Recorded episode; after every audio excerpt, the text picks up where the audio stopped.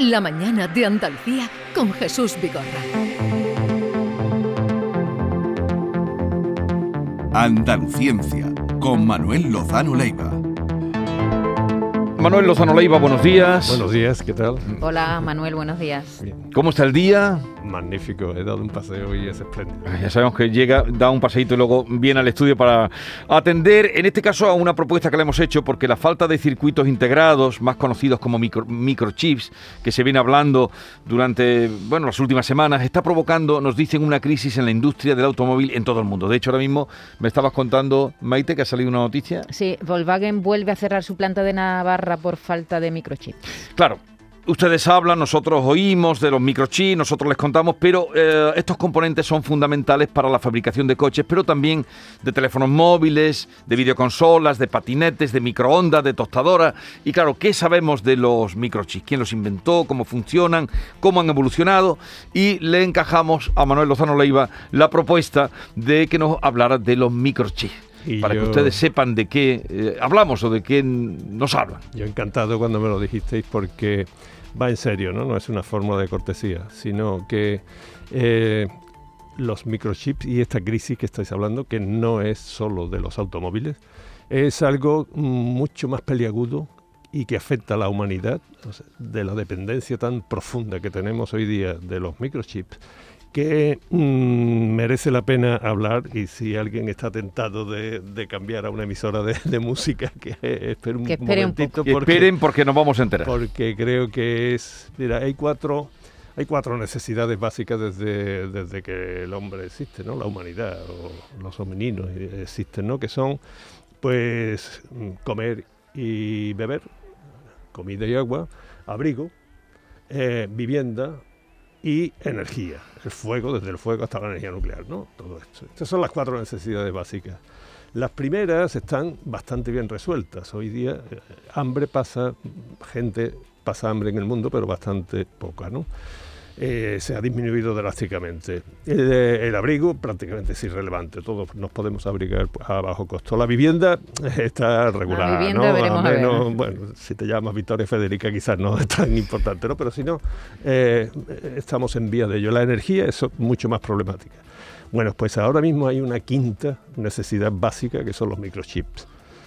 Y esto eh, es algo que tenemos que, que asumirlo. O sea, lo colocas a nivel... A nivel de, De la las comida. tres primeras eh, necesidades básicas, si queremos que la humanidad siga evolucionando con respecto a las otras cuatro necesidades que he dicho. ¿no? Y, eh, o sea que esto va en serio, no, no solo que los automóviles, las fábricas de automóviles Paren. estén eh, con problemas. Yo, eh, de la palabra microchip, todo el mundo dice, eh, ¿qué significa chip? Eso es lo de menos, porque eso lo han sacado más onometa- por- bueno, por, por Onomatopeya. sonido, por onomatopeya más que por otra cosa. La palabra fundamental es micro. Y micro porque significa, bueno, el chip significa algo así como astilla o astillar, o viene del latín que significa cepa o ceporro, yo qué sé, cualquier cosa de esta no tiene nada que ver con lo que es. La palabra micro es lo fundamental. ¿Por qué? Pues porque esto es, eh, no es la primera vez que ocurre en la humanidad una reducción de escala. Voy a, a poner un ejemplo que me parece que, que- que después va a ser útil ¿no? para entender lo que significa esto. Pensar un poco en los relojes.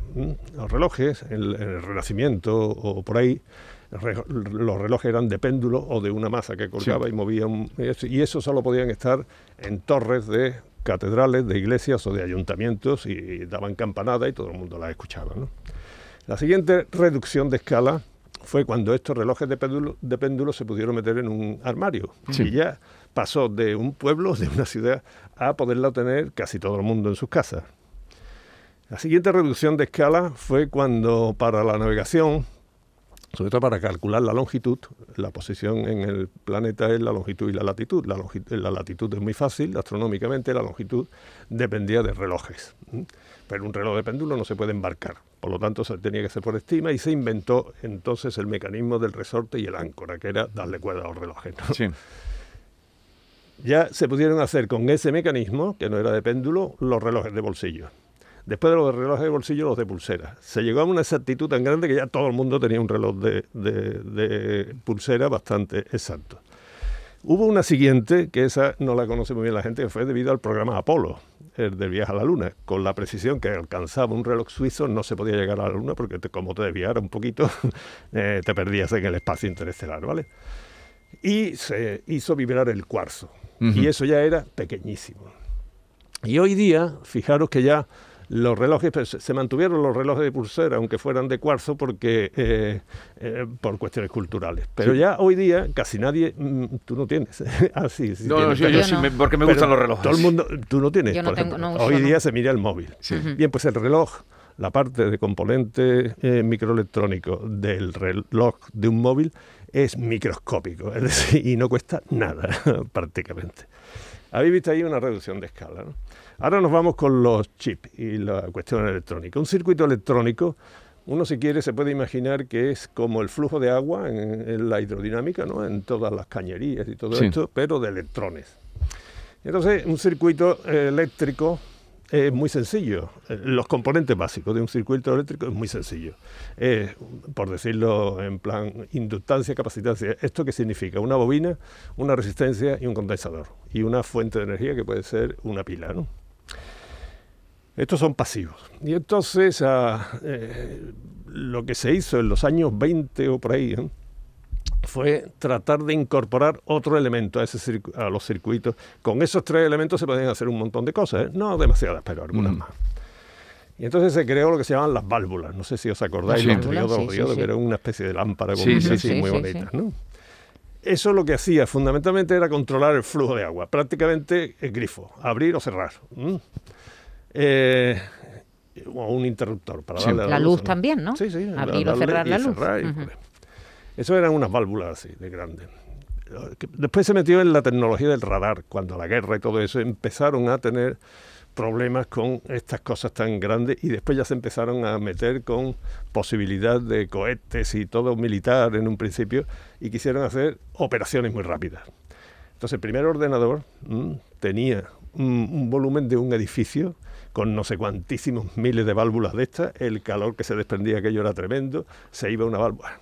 Ahí está muy claro también la escala, el cambio de escala en los ordenadores, ¿no? Pero estamos hablando de un ordenador, Un edificio. Un edificio. Por eso ponía el ejemplo de los relojes, ¿no? Porque esto ha sido mucho más espectacular.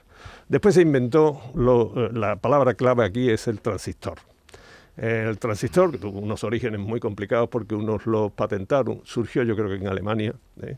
pero después la Bell, en fin, tiene una historia compleja, de- sobre todo de patentes y demás. Pero se pasa, se cambia totalmente de tecnología, como del péndulo a la áncora, pues ya se cambia a lo que se llama estado sólido, es decir, eh, perdón, a los semiconductores que son silicio fundamentalmente. Silicio es el componente fundamental de la arena. Ujú. La arena es eh, óxido de silicio. Entonces tú tienes silicio. Silicio tiene la gracia de que es semiconductor. Hay muchos semiconductores. Un semiconductor significa que, que es como un grifo, ¿no? Que puede eh, disminuir o incluso cortar o abrir un, eh, el flujo de electrones. Bien. Pues esto del transistor, recordarlo como era, desde la válvula al transistor, porque un transistor es como media boquilla de cigarrillo, ¿no? O menos. Entonces, recordad, ¿no? Ya se empieza con la radio, se empieza con la electrónica, porque esto ya es un eh, eh, forma parte de los circuitos, pero de manera activa. Mm. Después el siguiente es coger y eh, estos, eh, la función del transistor, hacerlo pero impreso. Impreso significa como suena, ¿eh? como, como con una impresora, hacerlo eh, en un circuito que se llamaba integrado, es decir, integrar varios circuitos de estos con los tres componentes que dije antes y los transistores en eh, una unidad más pequeña, un ladrillo, digamos, para construir. ¿no? Pero es que después esto se inventó una técnica que es prácticamente fotografía, la fotolitografía, que es hacer fotografías, digamos así, entre comillas, en pequeñas eh, porciones de silicio. Entonces ya se tiene un circuito, ya se está reduciendo la escala muchísimo. De tal manera que eh, en los años 70, se, me parece, eh, a principios del 70, se elabora lo que se llama la ley de Moore. Moore era un- uno de los ingenieros estos que estaban detrás de esto, que predijo, y con una exactitud después que resultó pasmosa, que cada dos años eh, se iba a mm, duplicar el número de transistores que iban a caber en un milímetro cuadrado. Y fijaros, ¿eh? una eso significa una progresión geométrica. Doblar algo cada dos años significa que en varias décadas, en varias décadas hemos conseguido que se metan eh, bi- billones americanos, sea, miles de millones de transistores por milímetro cuadrado. Miles de De millones, de, transistores. de transistores en un que hacen 0 y 1, encendido y apagado, cada uno, pero conectados todo eso, pues pueden hacer un montón de funciones que no son solo de cálculo. Entonces, ¿qué es lo que ocurre? Que eh, aquí hay que ejercer un- una labor de investigación y de construcción de ingeniería y eso tremenda para producir algo que es extraordinariamente barato. Porque es, una, Una plaquita, una una- plaquita con un poquito de, de- de plástico para protegerla y un nada, eso es pequeñísimo y eso no cuesta nada. Manuel, he, he leído que montar, porque claro, mi duda era, ¿por qué no se montan, si tenemos escasez de microchip, ¿por qué no se montan fábricas en Europa? Ah, ¿no? esto vamos, a esto Venga, vamos, esto porque vamos. esa es la raíz de ¿Por la, no? de la crisis. Entonces, tenemos eso, ¿no? Que tenemos que utilizar una enorme cantidad de esfuerzo intelectual, científico y tecnológico para diseñar una cosa que es pequeñísima y baratísima. Entonces, ¿qué es lo que ocurre? Que el precio, o sea, que lo que hay que pagar fundamentalmente es, o sea, tú tienes que producir algo que se venda por miles de millones también. Sí. Claro. Porque si va a costar una fracción de céntimos, entonces tú tienes que pagar por una parte una gran cantidad de dinero en mm, inteligencia ¿no? y diseño. La investigación. Después tiene que gastar otra enorme cantidad de dinero en la fabricación para algo que es, es muy barato, por lo tanto tiene que ser miles de millones. Pero es que además ocurre una cosa muy delicada, y es que cuando estamos a esa escala, los transistores, ya podéis imaginar, de billones, o sea, miles de millones en milímetros cuadrados, estamos ya hablando de la escala atómica. Cualquier mota, partícula, eh, bacteria, cualquier cosa que entre, entre ahí, lo distorsiona todo, o sea, no funciona. Y ya vamos a la fábrica, ¿no? ¿Quién fabrica esto? Esto se puede fabricar en, en cualquier sitio. De hecho, hay muchas fábricas y pequeñas fábricas y tal. Pero claro, cuando tú tienes que hacer una fabricación de miles de millones para que esto sea rentable, pues eso no se hace o se renuncia a hacer en Estados Unidos y en Europa, por ejemplo. ¿Por qué? Pues porque es muy costoso y sobre todo la mano de obra 15.000 millones, 20.000 millones puede costar una fábrica sí, de este tipo. sí, sí, sí, 15.000 sí, o sí, 20.000 millones 20, de. incluso o las de incluso Taiwán, por 30. ejemplo, son 30.000 30.000 millones. millones vale. Para además tener en cuenta una cosa, la ley de Moore, que puede quedarte obsoleta a los dos Al- años al poco tiempo. o a los poco tiempo. Entonces, claro, esto es muy delicado. Se concentra entonces la fabricación en los sitios que pueda ser barata la fabricación y toda la inteligencia y todo el desarrollo y el diseño y todo eso se hace en Europa o en Estados Unidos eh, eh, esquemáticamente, ¿no? Sí. porque esto está más distribuido. Y la fabricación masiva se hace fundamentalmente en Taiwán o en Corea del Sur y algunos otros países. ¿no? ¿Qué es lo que ocurre? Que en todo esto, por ejemplo, para lo que tú preguntabas antes, ¿por qué es tan caro esto? Bueno, primero, las máquinas para hacer la fotolitografía que he dicho antes es extraordinariamente complicada. Por cierto, las mejores son europeas, ¿eh? que está- se fabrican en Holanda. Ajá. Una maquinita de estas vale 100, eh, 140, 150 millones de euros. ¿eh? La maquinita para, para hacer la litofotografía. ¿Cómo se evita Sí. que entre el polvo en esas fábricas? Ahí estamos. Entonces, esto es solamente una componente. Esto es para, para, para fabricar la oblea pequeñita. Sí, sí, la, la- Ahora, ¿qué es lo que ocurre? Que mm, tú tienes que tener unas salas y una de esos que eviten cualquier tipo de contaminación de un, micro- de un microchip de esto, porque es que lo, lo desgracias, ¿no? Pero desgracia todo el proceso de fabricación. Y los principales contaminantes somos los propios trabajadores que están allí. Entonces, tú tienes que hacer lo que se llaman salas blancas. La sala blanca, por ejemplo, un quirófano, ¿no? Pues es bastante aséptico. Pues imaginar, la asepsia de este quirófano es para evitar bacterias, sobre todo. Pero una bacteria, en comparación con un transistor de un microchip, es como un elefante. No, un elefante no, es muchísimo más grande, ¿no? O sea que tú tienes que filtrar el aire que están recibiendo los trabajadores, tienen que hacer una ducha de aire continua para eliminarlo todo, pero uno sigue sudando, exhalando cualquier cosa, tiene que eh, generar una cantidad de tecnología para tener un aire hiper puro en la zona donde se fabrican estos microchips que hacen que estas fábricas cuesten lo que cuesten. Y en todo esto llega la pandemia. Y cuando llega la pandemia, ¿qué es lo que ocurre? Y ya vamos a lo de los coches que tú sacabas antes. Cuando llega la pandemia, pues se detiene muchas producciones, las, eh, incluso las fábricas Sí. pagan menos, pero ocurre algo muy curioso. Bueno, las fábricas de coches, nadie compra coches, se quedan en sus casas. En el caso de los coches que tú ponías antes, que ahora es de los más peliagudos, pero hay muchos más sectores Que, damnificados. que por dependen del microchip. Pero se disparan otro tipo de cosas, otro tipo de necesidades. Se disparan, la gente empieza a comprar más tablets, más, juegos de ordenador, porque están confinados en sus casas, muchos más móviles. Y entonces las fábricas estas de, de microchip, que también están afectadas en su personal, dicen, bueno, pues eh, si no tenemos demanda de, de los fabricantes de automóviles, pues nos dedicamos a fabricar microchips para los que nos están pidiendo masivamente, ¿no? Entonces va pasando y entonces hacen un negocio fantástico, aunque con dificultades también por las distribuciones, Sí. ¿eh? porque tampoco es tan fácil. La pandemia ha afectado también a- al transporte, tanto marítimo como, como por vía terrestre. Entonces ya tienes ahí unos elementos de crisis mm, bastante grandes para ciertos sectores. Otros se han beneficiado muchísimo, ¿no? por ejemplo, la fabricación de microchips. Entonces ahora llegan los fabricantes de coches y un coche actual no tiene menos de 100 a 120 microchips, eh, o sea, circuitos eh, Sí. integrados para todas las cosas que tienen hoy. Entonces, se detienen por eso, porque los fabricantes de microchips dicen, ahora venís a pedirnos, pues esperar un poquito para cambiar todos los procesos de fabricación, porque esto no, no damos abasto. Mira lo que nos Sí. ha mandado Ángel Puche, Jesús. ver, ¿qué dice? Eh, Luca de Meo, el responsable de Renault en España. Tras el desastre de la pandemia, ha llegado el de la crisis de semiconductores que paraliza la producción de las fábricas del grupo Renault. Hemos producido, dice Luca de Meo, 220.000 vehículos menos en Renault en el primer eh, semestre del año y el segundo va a ser muy complicado. Estamos viviendo una célula diaria de crisis. Hemos ido a Hong Kong a traer chips en una maleta para poder llevarlo a nuestras fábricas de Valladolid o Palencia. Chips en una maleta. Pues, ¿Qué te parece? Pues, pues que, que me parece que eh, España es el segundo fabricante de automóviles de Europa. ¿eh? Y por lo tanto esto nos afecta tan directamente a, como a la, a la como- situación económica y a la situación económica y a todo. Entonces lo que se está planteando ahora es decir, bueno, vamos de una vez a considerar, como yo decía antes de las necesidades básicas, vamos a considerar la- los microchips como una eh, cuestiones estratégicas, porque no nos podemos quedar con microchips porque no, no, no ya los coches solo, sino que toda la transición esta que se quiere hacer, eh, energética, ecológica y todo esto, está basado en, en electrificar los coches, etcétera, etcétera.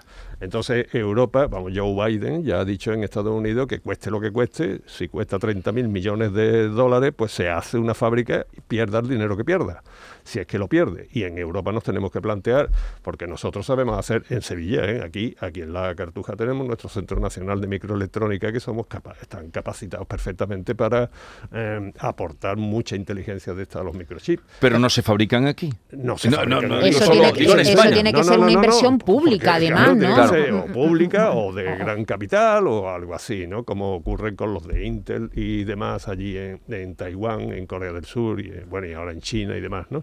Entonces eh, por eso decía yo al principio de, de que estamos hablando de algo mucho más importante de eso. Y como decías tú, Jesús, antes, esto no son solo automóviles, ¿eh?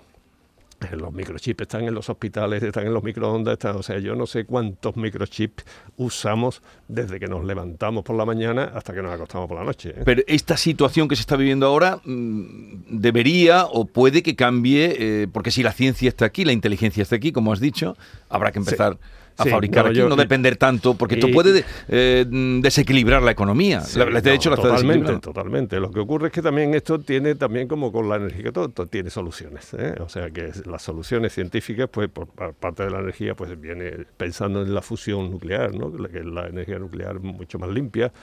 Y en esto de los microchips, pues ahora estamos en que el pasar del silicio al grafeno, por ejemplo, que lo va a aumentar todavía mucho más, y pasar sobre todo del grafeno a la computación cuántica. Hemos dicho que los chips lo que hacen es manejar el 0 y el 1, abrir y cerrar. Bueno, pues la computación cuántica, en lugar de esta cuestión binaria, es una cuestión mucho más continua, es una tecnología más sofisticada y, por cierto, uno de los que están a la cabeza en el mundo de la computación cuántica es un español, ¿eh? es Ignacio Sirac, que está lamentablemente en Alemania, pero eh, como director de un instituto. Pero ahí estamos en muy buena posición. Pues ya saben ustedes, por lo menos tienen una idea, o yo creo que hemos captado una idea de, de- de lo, que, lo que son los microchips, por qué estamos donde estamos y lo que supone también ese mundo tan micro, tan microscópico. ¿no? Pero, Pero- ultra microscópico, Ultra hace falta un, eh, microscopio electrónico para verlo. Bueno, espero no haberme enrollado mucho. Lo que se me ocurre una cosa que digo, un ojalatero de mi pueblo. Un ojalatero. Ojalá, ojalá algo. Hace mucho tiempo, ¿no? Un ojalatero estaba allí y pasó un avión haciendo mucho ruido por encima y miró hacia arriba el ojalatero, que tenía su apodo, pero no lo diré. Los colillas, no lo diré, lo he dicho. Y dijo, lo que hacemos los mecánicos. Pues, La física cuántica que los amores fatales.